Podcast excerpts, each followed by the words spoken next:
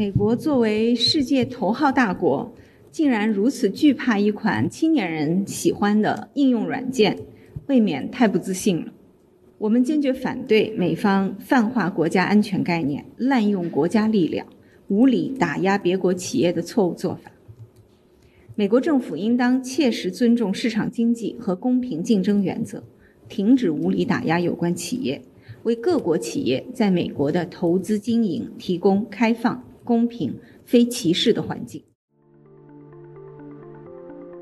欢迎来到四零四档案馆，在这里，我们一起穿越中国数字高墙。我们刚刚听到的声音来自外交部发言人毛宁二月二十八日在例行记者会上的发言。一天前，二十七日，美国白宫出于对美国国家安全的担忧，要求政府机构在三十天内删除所有政府所持设备上安装的 TikTok 软件及抖音国际版。同日，加拿大政府单位也正式启用了 TikTok 禁令。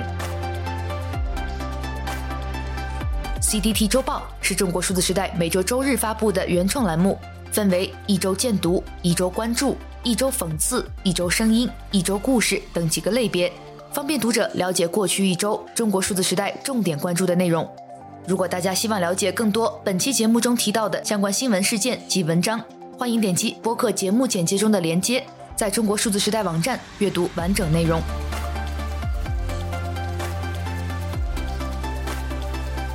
二月二十五日至三月三日，这一周。多起由亲密关系造成女性受伤甚至死亡的暴力事件引起网民关注。仅在二月底，就已经出现吴秀波儿子家暴、杭州男医生因情感纠纷持刀杀害女医生、香港名媛蔡天凤遭谋杀碎尸及河南安阳滑县男子杀妻案等至少四起暴力事件。而在这些事件中，女性反复地成为性别暴力的受害者，其中。河南滑县男子杀妻案可谓极端剧情频出，最终演变成了大规模的警民冲突。据称，当地一名二十四岁女子因家庭矛盾争执，被丈夫连砍八刀身亡。凶手归案后，婆家人及男方的家人却消失不见踪影，也无人出面协助处理女子后事。于是，盛怒难消的娘家人及女方家人，竟将被害女子的棺材抬到了婆家的堂屋内。并用水泥红砖封死屋门，上演了惊悚的封门葬。这是当地民间流传的最狠毒葬法，效果是将令对方三代人翻不了身。几天后，被害者家属发布视频称，被害者的尸体被盗走，两名被害者家属被警方控制。这就是执法警察知道法，把我妹妹的尸体都给弄走了。这就是解决办法，把我们家的人全部软禁起来。这一消息引发了当地村民的不满，许多人前往现场声援被害者家人，甚至有人将死者遗像挂上了在场的警车。而面对民众的不满，当地政府一方面学习铁链女事件中丰县董集村的做法，在村口设障阻拦；另一方面则出动大量警力进行武力维稳，将一起本来案情明确的刑事案件演变成了严重的群体事件，因此也被网民讽刺。两会前怕什么来什么，毫无意外的是，河南滑县男子杀妻案被压下了微博热搜。在相关新闻事件的评论区，不少未婚女性表示自己已经日常恐婚。而与此同时，两会上的人大代表还在认真地提出建议，设立公立的婚介组织，以提高结婚率。二月二十八日。人大代表朱征夫再次呼吁取消寻衅滋事罪，登上了微博热搜。从2008年成为全国政协委员起，朱征夫就多次建议取消寻衅滋事罪，至今已坚持十五年。寻衅滋事罪是从七十年代的流氓罪中分解而来，但依然保留了其模糊性的特点，在司法过程中也常出现扩大化，属于典型的口袋罪。例如，2020年5月。新冠疫情期间，公民记者张展因发布了武汉疫情的现场报道，被以寻衅滋事罪名判刑四年。二零二二年九月，在成都封城前泄露内部会议消息的网友热带雨林，因寻衅滋事罪被拘留十五日。二零二二年十一月，北京天通苑某社区多名社区干部在密谋分析居民的软肋时，也有人提出建议。把帽子往寻衅滋事上靠。就连苏州一女生穿和服在街头拍照，也是被警方以寻衅滋事的名义抓走。令人意外的是，关于取消寻衅滋事罪的这一建议，却引发了网上两极化的激辩。而反对取消的一个热门理由是：引号，因为我们一般来说不会惹事。两天之后，法学教授罗翔在哔哩哔哩发文讨论是否应该废除连坐制，提到了亲属有案底影响公考政审的相关规定，希望法治保障为人的基本权利。但在评论区却同样出现了大量的反对声音，不少网民认为连坐制度的存在有一定合理性，热烈推崇重刑主义。例如，有评论指出：“你好，如果犯罪不会影响下一代，那只会使犯罪者更加猖狂。”与这一系列倒车舆论事件同步发生的是，本周中共两办发文要求法学教育抵制西方宪政、三权鼎立、司法独立等错误思想，要求用习近平法治思想全方位占领法学教育和法学理论研究阵地。在这种越发癫狂与魔怔的时代背景下，本周。中国的国安部门反而为我们展示了什么是难得的讲证据、讲理性。近期，小红书平台上发生了因男生不会唱国歌而被女友怀疑是间谍进行举报的事件，获得了评论区不少用户的支持，说可以举报，没问题更好，有问题赚五十万。在该女子拨打了国安举报热线之后，对方予以明确回复，称。不会唱国歌不能作为判定间谍的依据，但在微博、虎扑等平台，依然有大量的网民认为，不会唱国歌是正常人干得出来的事吗？刻进 DNA 的东西怎么会有人记不清？坚决认为该女子举报行为合理，毕竟“引号查一查也没什么不好”。一位电报用户恶意调侃了这其中的荒谬逻辑，提出不会唱国歌的不一定是间谍。反而会唱的，没准专门培训过。而这一系列事件所呈现出的急速政治倒退、思想倒退、认知倒退和道德倒退，也使不少网民感到忧虑。如一位网友评论：“这个能发动文革的政权，拥有再发动一次的土壤。”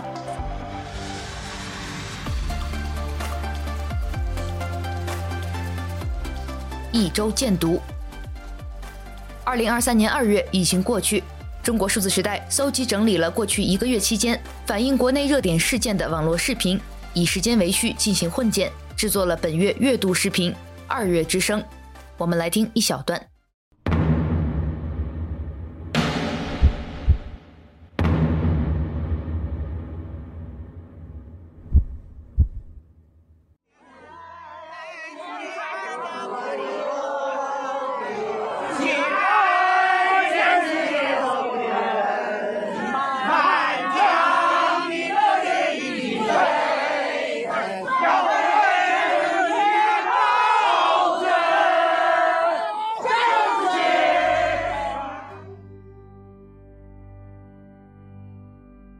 这是我的好朋友，也是我的大学室友。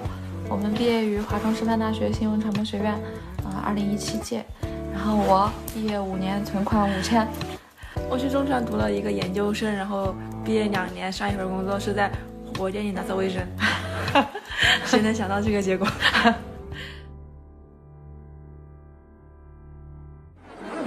天是二月十五号上午，中山公园门口人山人海。我去咨询了医保处的人，他给了我一个小车子，就这个小车子。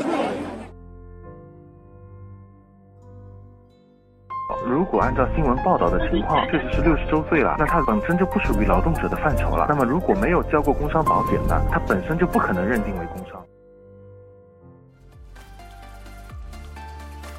请见 CTT 月度视频，二月之声，二零二三。二零二三年二月的网络热词是“低龄老人”。二月二十日，《工人日报》发表文章，促进低龄老人就业，实现银发红利。其中，“低龄老人”和“银发红利”这两个堪称是新时代矛盾文学的新词，成为了网民热议的焦点。此外，在过去的一个月中，最受中国网民关注的焦点事件，分别是胡鑫宇案和人工智能聊天机器人 ChatGPT。在本周发布的 CDT 网语栏目中，我们一起来回顾这些事件中值得关注的观点和讨论。请见二零二三年二月 CDT 网语低龄老年胡鑫宇案 ChatGPT。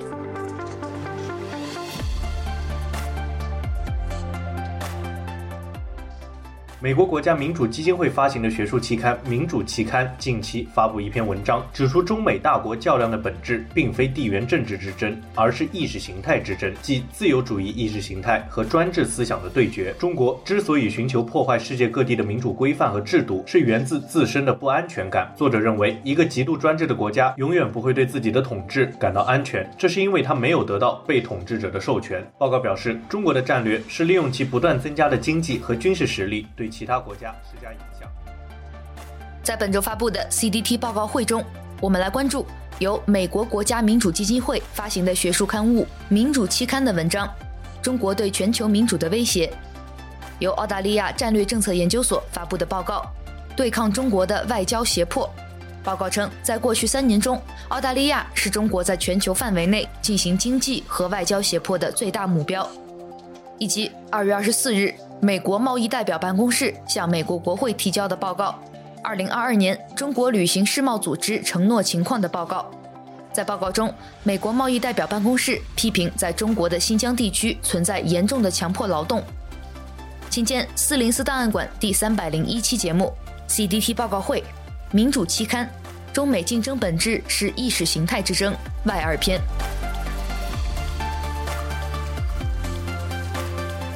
一周关注。二月二十日，河南省安阳市滑县因家庭矛盾引发争执，一名二十四岁的女子被其丈夫连砍八刀，当场身亡。虽然凶手已被抓获，但事情却愈演愈烈。在凶手归案后，其亲人不见踪影，这引起了被害者家人的不满。被害者家人随即将棺材抬到了凶手家的堂屋内，并用水泥红砖封死，以发泄愤怒。随后。二月二十七日，自称是被害者哥哥的抖音用户人称如戏发布视频，称被害者的尸体被警察弄走。这就是执法警察知道法，把我妹妹的尸体都给弄走了。这就是解决办法，把我们家的人全部软禁起来。这引起了当地村民的不满，越来越多的村民前往现场抗议，声援被害者家人。当地政府随即在村口设立路障。并出动数十辆警车封村封路，阻止消息扩散。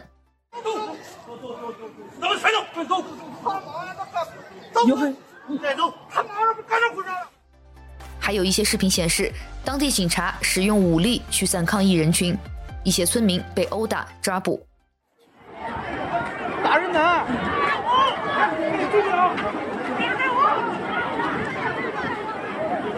站在现场看不碍事啊。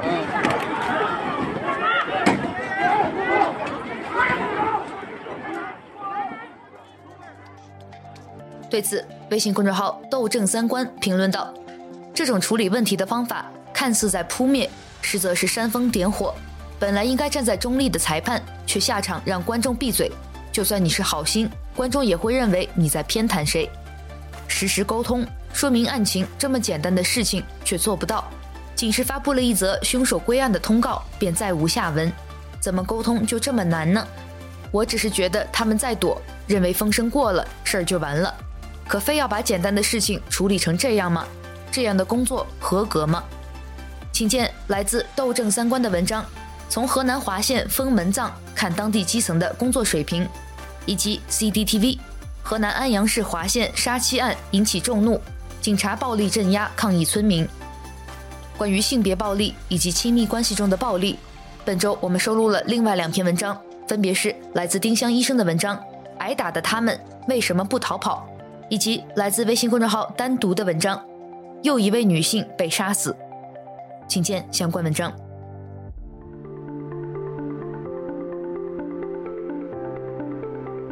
二月二十七日，美国白宫要求政府机构在三十天内删除所有政府持有设备上的 TikTok 软件。同日稍早，加拿大政府单位也正式启用了 TikTok 禁令。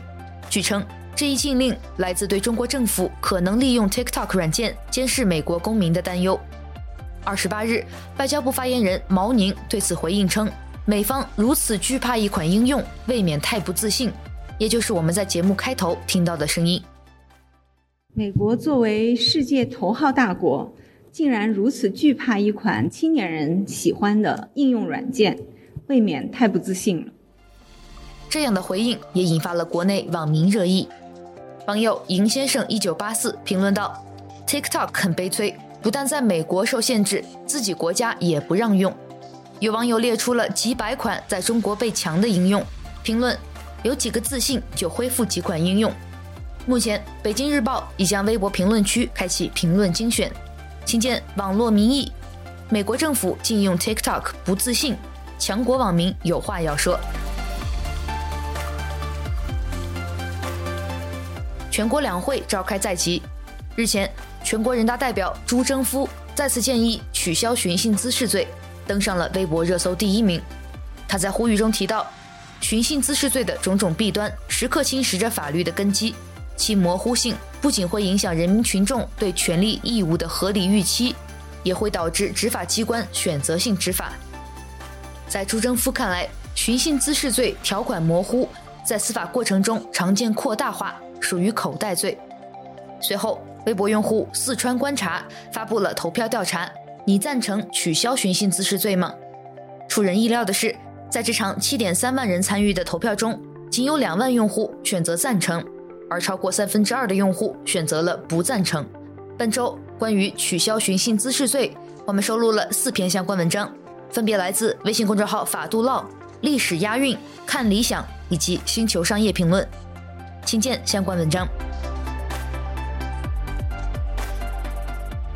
一周惊奇。二月二十五日，海外华裔艺术家巴丢草揭发有人利用 Telegram 及电报软件。冒充路透社记者，刺探白纸运动参与者及异议组织的信息。巴丢草表示，这名假记者向他发送了记者证照片，并通过不同的平台与他接触，目的是想要了解关于文宣中国 VOCN 组织的组织者情况。当身份受到质询时，这名假记者删除了所有的对话，并关闭了自己的 Telegram 账号，从此消失。而据不同网友爆料，这名假记者此前已经联系过其他的异议团体及个人，并极力挖掘他们的私人信息和行动计划。巴丢草认为，这与中国国安警察的调查方式是一致的。目前，这一事件得到了多家媒体关注，也被真正的路透社所报道。请见文章：假路透社记者欲获取白纸运动参与者及异议组织的信息，以及另一篇来自 NGOCN 的文章：如何安全地接受媒体采访。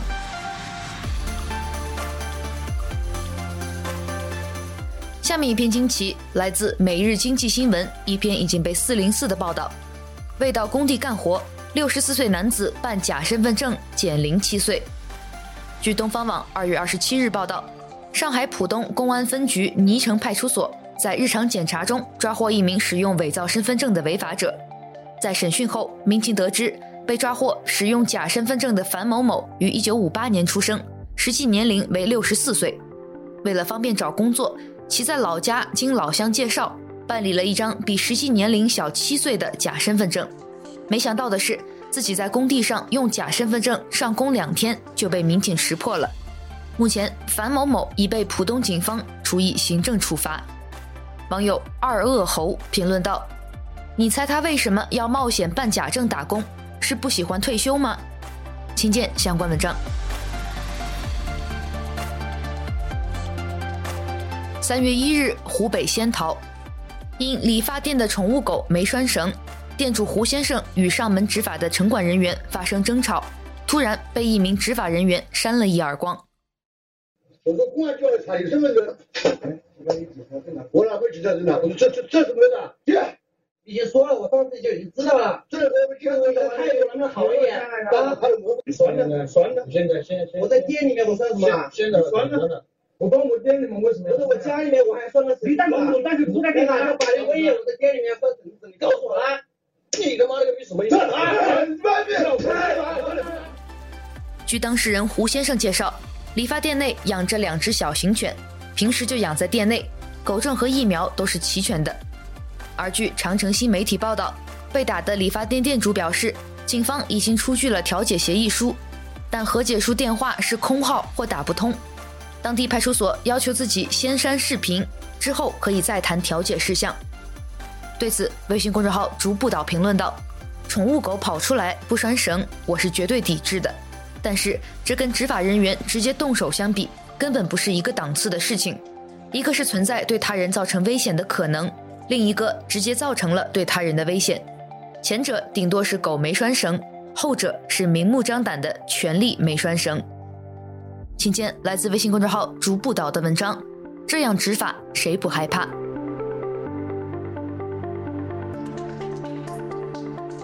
一周故事，本周的第一篇故事来自《三联生活周刊》。内蒙古矿难，疯狂的煤矿生意下失联的普通人们。二月二十二日十三时许，内蒙古自治区阿拉善盟阿拉善左旗新景煤业有限公司露天煤矿发生大面积坍塌事故。截至目前，根据官方渠道披露的信息，该事故已经造成六人遇难、六人受伤、四十七人失联。在现场失联人员里，以宁夏青铜峡市及周边县市的人较多，还有的来自内蒙、甘肃、河南等地，年龄从二十到五十岁不等。其中有很大一部分人都是近两年才到新井煤矿工作，有的才去了十来天。他们当中很多人此前从未有过煤矿的工作经历，有的原来是开客车的，有的在家开挖掘机或者卡车，但这几年因为种种因素。他们都选择了去矿上寻找出路。这是一篇关于新井煤矿矿难的深度报道，请见相关文章。十五公里外的婆婆病危，最后一面见还是不见？这是去年春天摆在胡红一家人面前的选择。彼时疫情防控形势严峻，身为村支书的父亲胡江海和作为乡村教师的胡红。都决定绕开当时的防疫措施去见老人最后一面，谁也没有想到，这场不到两小时的会面，后来引发了一场巨大的风暴。本周第二篇故事来自极昼工作室的文章：疫情时跨省探亲获刑后，女教师失业离婚，远离家乡。第三篇故事来自微信公众号正面连接，公务员的痛苦。值得同情吗？作者写道：“又到了每年公务员国考出成绩的时间了。二零二三年国考招录三点七一万人，却吸引了超过二百五十万人报名。这意味着每六十人只有一人成功上岸。常年来最热门的岗位出自西藏边境一所邮局，至少两万人在竞争一个名额。在当下，我们每个人都想做一种最优的选择。”考公就被认为是那个正确答案之一，但人生的选择真的有最优解吗？我的同学徐琪两年前成功上岸，考到了离家很远的小县城。一次聊天中，他告诉我，当初上榜的狂喜只是一瞬，随着他真正进入单位，意外接踵而来。去年冬天，我去他那儿住了一个月，体验了从未有过的体制生活。我想知道，对于这些上岸了的年轻人来说，公务员真的是更好的选择吗？请见相关文章。